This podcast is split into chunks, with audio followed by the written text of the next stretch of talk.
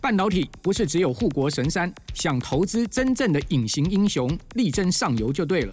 国内首档锁定全球半导体上游设备与材料厂的 ETF，中信上游半导体，股票代号零零九四一，带你与科技王者中的王者同行，指导半导体核心财富。三月十五盛大挂牌，透过全台各大证券商即可下单买入。投资一定有风险，基金投资有赚有赔，申购前应详阅公开说明书。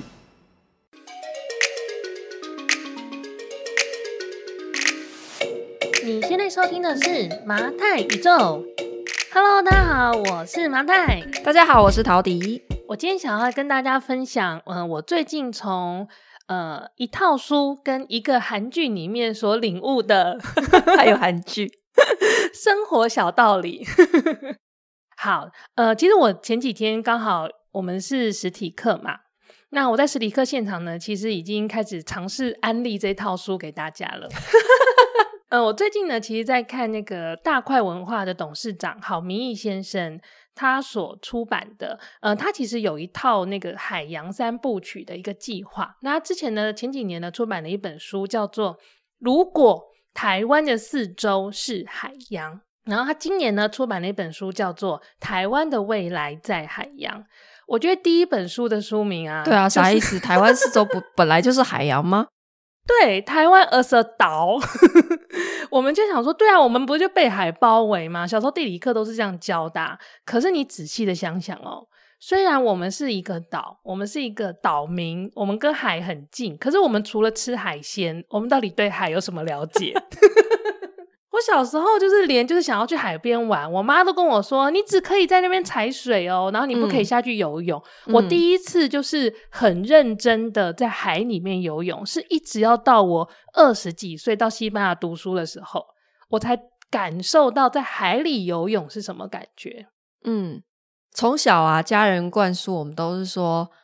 水很深，很危险，嗯，很危险。海边是很危险的地方，不要去。对，而且我们去的海边啊，都会竖那个牌子，有没有？不可以游泳，此处不可以游泳。对，好，那为什么会是这样子呢？就明明我们是一个岛国，所以我们 supposedly 应该是对海洋很熟悉，而且其实从原住民文化里面就会发现说，我们有非常多的原住民，他们住在。比较靠近海的地方的时候，他们其实对海洋，不管是在饮食文化上，或是生活文化上，嗯、其实跟海洋的连接都非常的深的。嗯，那但是好像在我们有记忆以来，我们除了渔业以外，我们好像跟海离得非常的远。那我们对海，我们对海超级无知的。对，而且你看啊、哦，我们所有的户外运动，只要一发生什么山难，或者是有人溺毙，然后。我们的所有的官员，他第一件想到的事情就是干嘛？就是禁止进入。我们是先进国家，我们是先进国家，先进了再说。对，所有的原则都是这样。对于我们所未知的那些事情，我们都是反正先禁掉再说。其实，呃，以郝明义先生的论述来说呢，他是认为呢，其实这来自于就是我们的我们目前的整个。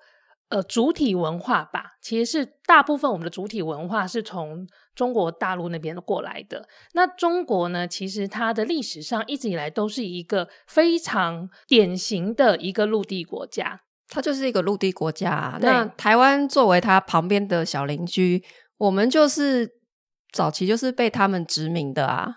嗯，所以理解非常正确。所以对啊，所以我们的上一辈，包括上上一辈，他们带着那样的陆地思想。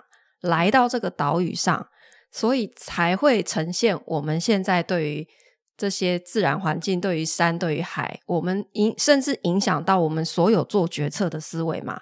这都是会融入到我们的教育体系里面去的啊。陆地国家跟海洋国家在政治领域上来说，我们在国际政治里面，我们会把它称为海权国家跟陆权国家。什么是？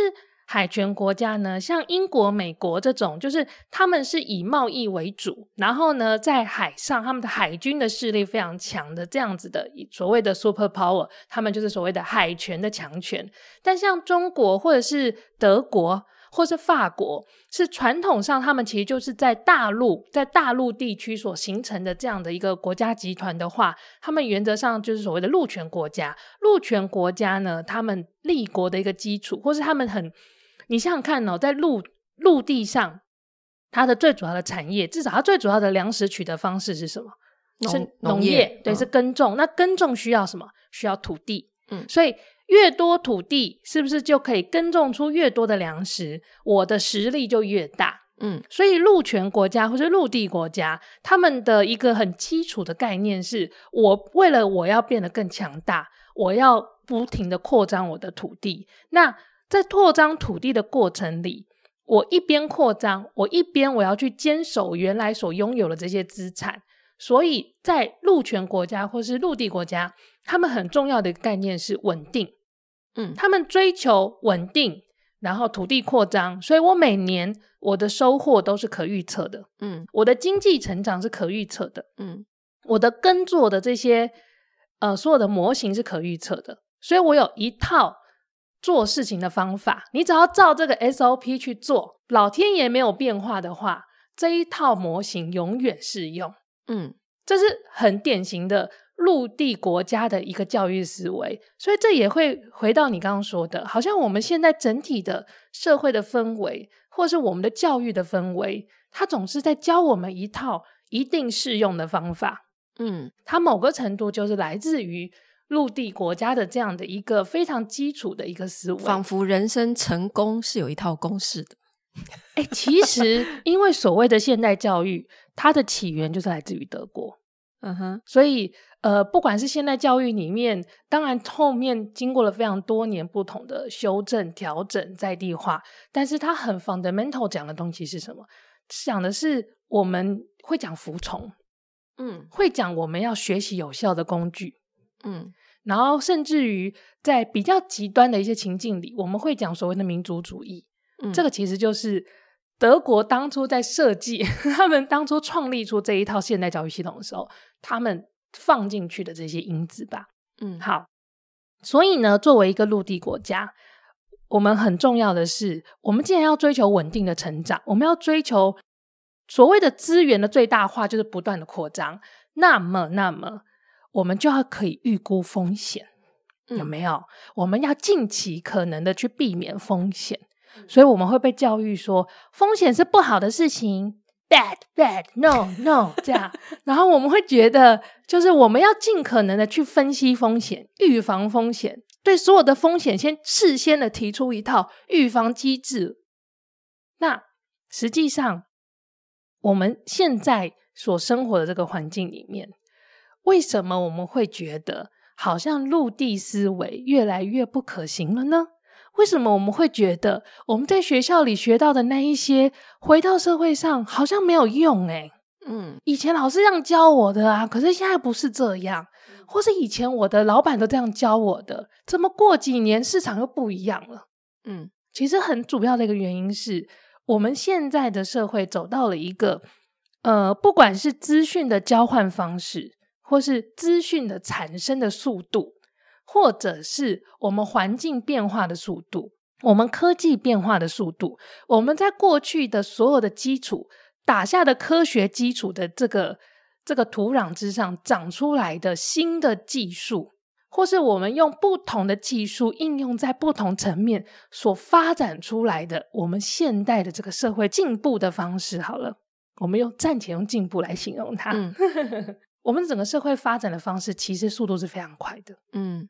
所以这也就回到我们刚刚说的，过去陆地思维的创建出来的 SOP 好像没有那么实用了，因为我们总是在变化。嗯、我不说别的，我就说 Facebook，Facebook 怎么了？你看它那个演算法多讨厌哦！对，每一天会红的关键字都不一样，它就是标准的朝令夕改，每天都不一样的。而实际上。虽然我们这样子 complain Facebook，但实际上这个世界不只是 Facebook，它很多东西都这样。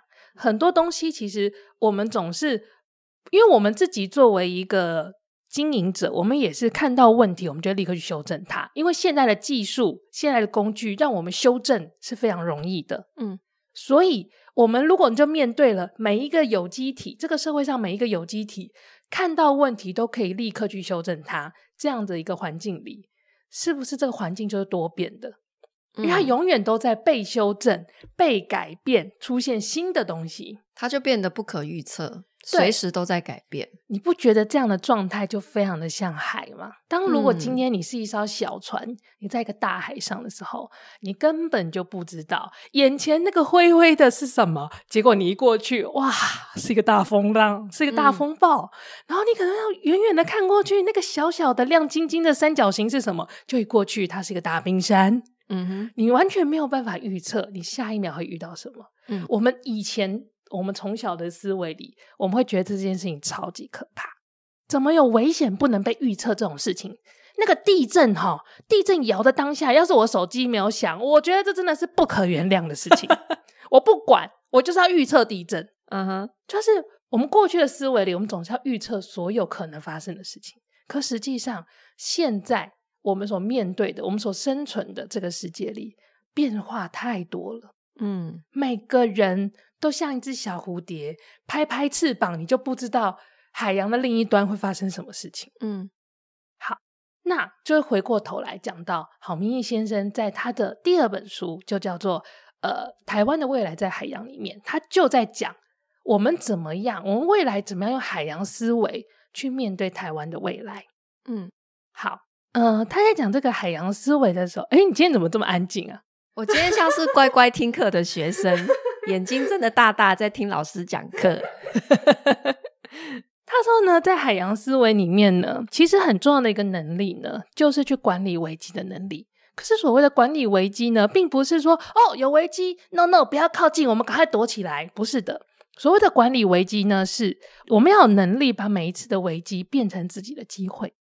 嗯，好，所以就是在海上，你能躲去哪？你只能直面它，欸，对，但是直面它或许不是坏事情啊。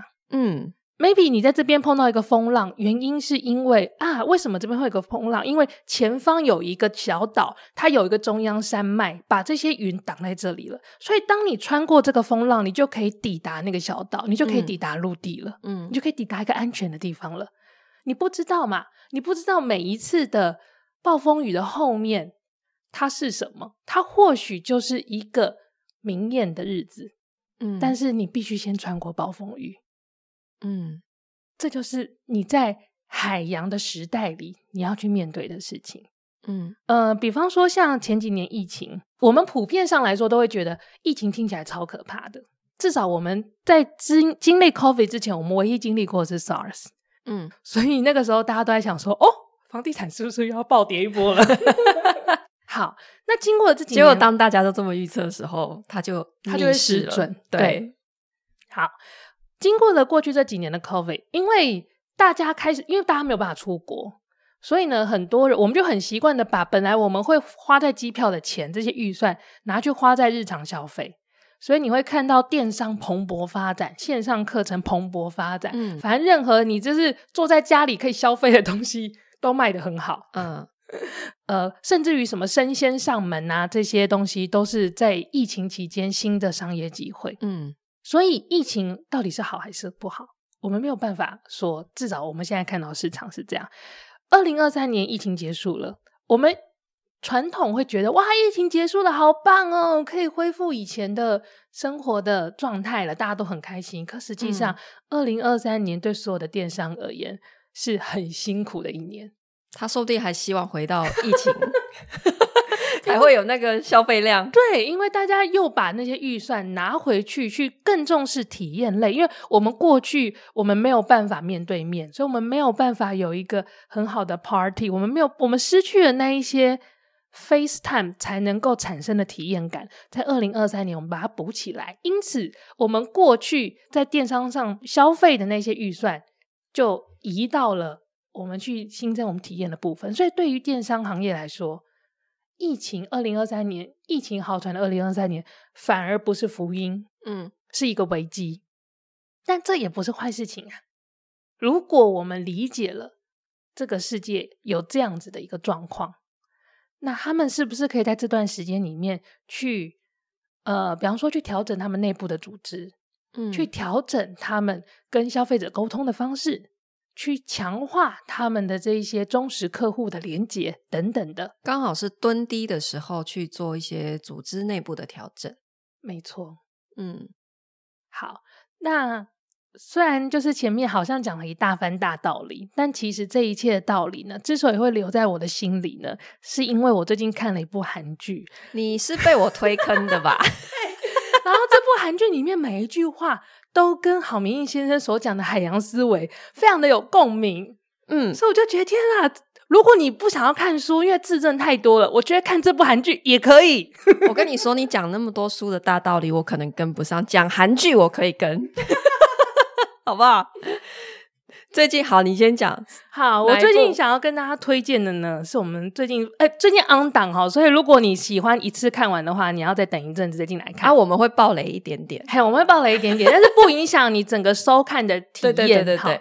我我想要分享的呢，是最近 on 档的韩剧叫做《无人岛的 Diva》，我被朴恩斌整个圈粉，所以我才推坑你的。我大概看了两集之后，然后有一天晚上。我不是跟你说，哎、欸，最近在看这部，好好看哦，因为他唱歌好好听哦。就是他之前是因为演那个《非常律师》，然后爆红，嗯嗯、然后他这一次的表现让大家非常的惊艳，因为没有人知道他这么会唱歌。好，那其实呢，他演的呢是一个在无人岛受困十五年的一个女子。不能说少女，因为她这种无人岛受困十五年之后，她回到首尔的时候已经三十岁。她的人生梦想是想要成为一个歌手，可是就在她就是追逐梦想的路路上，就不幸的漂洋过海，跑到一个无人岛上，然后就这样子一个人在荒岛过了十五年，嗯、才回到人间。对，所以呢，他所有的人生体悟呢，都来自于他在这个无人岛上面的生活经验。嗯嗯嗯，我印象非常深刻，就是他刚被呃从无人岛救回来的时候，然后就是呃有一对兄弟找到他嘛，然后那个哥哥就把他偷偷带回他们住的地方，把他安顿在楼上的一个顶家的公寓这样子，然后他就。跟他对话过程当中，他就一直问这个女主角说：“好，那你那你接下来人生的计划是什么？你找到你的偶像之后，你要做什么？”然后他就眉头一皱，他就是反问他说：“为什么你每一句话都是要问我说，接下来呢？你的计划是什么？你的人生打算怎么过？你每一句话开口闭口都是这个，诶，到底为什么？”因为他就是陆地思维啊，没错。然后那个哥哥也被愣也愣住了，他就想了一下，他说：“嗯，因为我想所有成熟的大人都要为自己的未来打算呐、没有人是就是不知道自己要做什么吧，总是要有计划吧。”好，然后他就开始解释哈，他在无人岛上面的体悟，他就说：“你知道吗？我在岛上十五年的日子里面。”我每天每天都在想一件事情，就是他说我刚开始的时候会一直很后悔，在想说我当时哈接到那个星探打来的电话，我如果当时马上就答应他说好，我现在就立刻去首尔，我人生会不会有什么不同？他当时就是因为。他就是想太多，他担心他爸爸反对，担心他爸爸生气，怎么样怎么样，所以他当下那一通电话，他拒绝了这个邀请。可是等到过一段时间，他想通了，他决定要鼓起勇气去首尔追梦的时候，结果过两天他就跑到无人岛去了，所以他的人生就这样子，时间被暂停了十五年，他就浪费了十五年最青春的年华，在一个无人岛上。所以他就得到一个体悟，就是说，现在开始，我决定我的人生，我永远要活在当下，我要去做此刻我想要做的事情。如果我每件事情都要考虑下一步之后要怎么样，计划是什么，我会不会后悔？他就说：“那我告诉你，我早就死在无人岛上了。”我记得那女主角在中间，她跟一个。呃，另外一个明星的经纪人的一段对话，嗯、那个因为那个明星的经纪人，他之所以成为经纪人，是因为他原本也想成为明星，他原本想成为歌手，可是他失败了，嗯、他卖的不好，他唱片卖的不好，他就成为传说中的一片歌星啦。所以呢，他就退下来，他就想说，那我就去当经纪人好了，反正我还是在这个圈子里嘛。嗯，那他就跟，因为他就看着那个。木盒，徐木盒就是女主角，她、嗯嗯、就觉得她年纪很大了，所以她现在在出道，就是失败的几率超高的。其实，因为她年纪很大，已经三十岁，就是在偶像歌手里三十岁，真的就是要年纪乘以二，已经是六十岁了，阿嬷了，对，已经没有希望了。她已经是，就是她觉得她根本就不可能有爆有红的机会了。对，因为他们就是站在那个练习生舞蹈教室的门口，对，然后里面练习生全部都十几岁，对，然后那个经纪人就跟木盒说。你要是失败了怎么办？你为什么不替自己就是准备好后路？嗯、你这么想要当歌手，你那边争取这一些根本就没有用。失败了怎么办？然后木盒就跟他说：“那失败了，失败了就他成为成功之母啊！”对，所以我就有很多的妈妈、啊。他说：“其实抛开那些情绪，失败了又怎么样？”这个点非常，我觉得非常的，他就是非常的海洋思维。他说：“也许我会后悔。”可是十年之后，我会很庆幸自己这十年来每一天我都做着自己最喜欢的事情。我觉得这样子就够了。对，这样。其实这中间就是带出来另外一个观念是，在海洋思维里面呢，你面对的所有的事情，所有的战局吧，都是无限战局。你没有非要赢你眼前的这一场。嗯。有时候你这一场碰到挫折，又或者有时候你选择刻意的输掉你眼前的这一场战斗，也都不是坏事情。嗯，因为它是一个无限战局，就是透过一场又一场、一场又一场的战斗，去慢慢的形塑出你的这个未来世界的路径。嗯，而不是一场战斗定生死。嗯，所以它会有你的人生一定会碰到。你一定会很开心的迎接一些成功，但你也一定会碰到一些失败，and it's okay。嗯，重要的是这十年来你都一直在做着你开心的事情，重要的是活下来，重要的是活下来。对，然后像呃，因为我们都是那个他一上线我们就追了哈，所以昨天那一集最新的那一集的后半段那个这么新，你你要爆雷哦？没错。因为这是非常非常海洋思维，然后我觉得非常动人的一一个桥段，是他在讲说他在无人岛上，因为他其实本来是个旱鸭子，然后他就是因为掉到海里面，然后就是被那个漂流丢，就是漂流到一个无人岛上，所以他一开始在那个岛上呢，他呃，他根本不会游泳，他根本不会游泳，然后找到的第一个食物呢是马铃薯。对，所以他每天呢就是挖马铃薯在吃。嗯，好，那有一次呢，就碰到了一个大的一个风风暴，然后所有岛上所有的就马铃薯也没了，然后他所有能吃的食物都不见了。嗯，然后他整整那那一段时间饿了十天。嗯，然后饿到呢，因为他岛上唯一的朋友是一只海鸥。嗯，他叫他小欧，他饿到把小欧的两颗蛋。煮来吃，他饿到背叛他唯一的朋友，嗯，因为十天了，他觉得就是在饿死跟小欧的友谊之间，他选择了 活下来。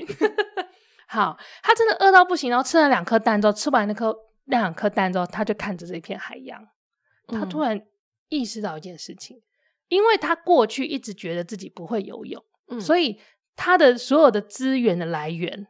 都只仅限于陆地上所有的东西，嗯，那他就试着往海里走，他走走看，如果我选择面对海洋，我选择走进海洋，打开才发现那是一个全新的资源库，嗯，里面有源源不绝的食物，嗯，有海胆，嗯，有各种可以抓的鱼，它是另外一个巨大的冰箱，对，然后那个从饿到极点到打开。另外一个资源库，一个广阔的资源库，嗯，那是非常非常，我可以理解那种，就是当你学会了转身，换个视换个视角，然后得到了更多的资源的那个状态之下，那是多么美好的一件事情啊！嗯，我觉得也是如果你你生活的状态是把你逼到一个这样的绝境的时候，其实人的潜能是无限，它是可以被激发的。可是，当你处在一个相对舒适的环境的时候，嗯，你就会认为自己做不到。嗯，可是，这个潜意识是因为你不想要去做，你在抗拒，嗯，所以你会告诉自己很多的风险，嗯，来劝阻自己为什么不要做这件事情。嗯嗯，对啊，所以因为我们刚上完实体课，所以也是。就是就是绕回一个人生道理，从呃有一些想要踏进呃我们这个行业的学员哈，他会也是会带着很多局限自己的想法来到这个课程里面。嗯、他其实上完了课程，他还是会有各种的担心，嗯，或者焦虑，焦虑，嗯，然后他会认为自己做不到。可是当我告诉他说，呃。学完这个课程之后，到底多久可以成功的开案，去开发到物件，开始执行收租？那以前的学长姐经验是这样子的：有的人他在课后一个月之内就成功签下了三四间房子，嗯，可是也有人过完了一年之后，他还是毫无进度。这中间的差异其实是在于说，呃。你有没有执行的勇气，以及你对这整套课程的理解能力？那所以我就呃想到很多人常说的那一句话，就是你不一定要很厉害才可以开始，嗯、可是你一定要开始才可以变得很厉害。嗯、这是我想要分享给大家的。所以我觉得这个是适用在不管你现在是从事什么行业，或者是你在一个人生可能的低谷。或者是你刚好在一个创业的低潮的时间点，我想要分享给大家这样的自信跟勇气。好，那我们今天的马太宇宙就分享到这边，我们下礼拜见喽，拜拜。拜拜。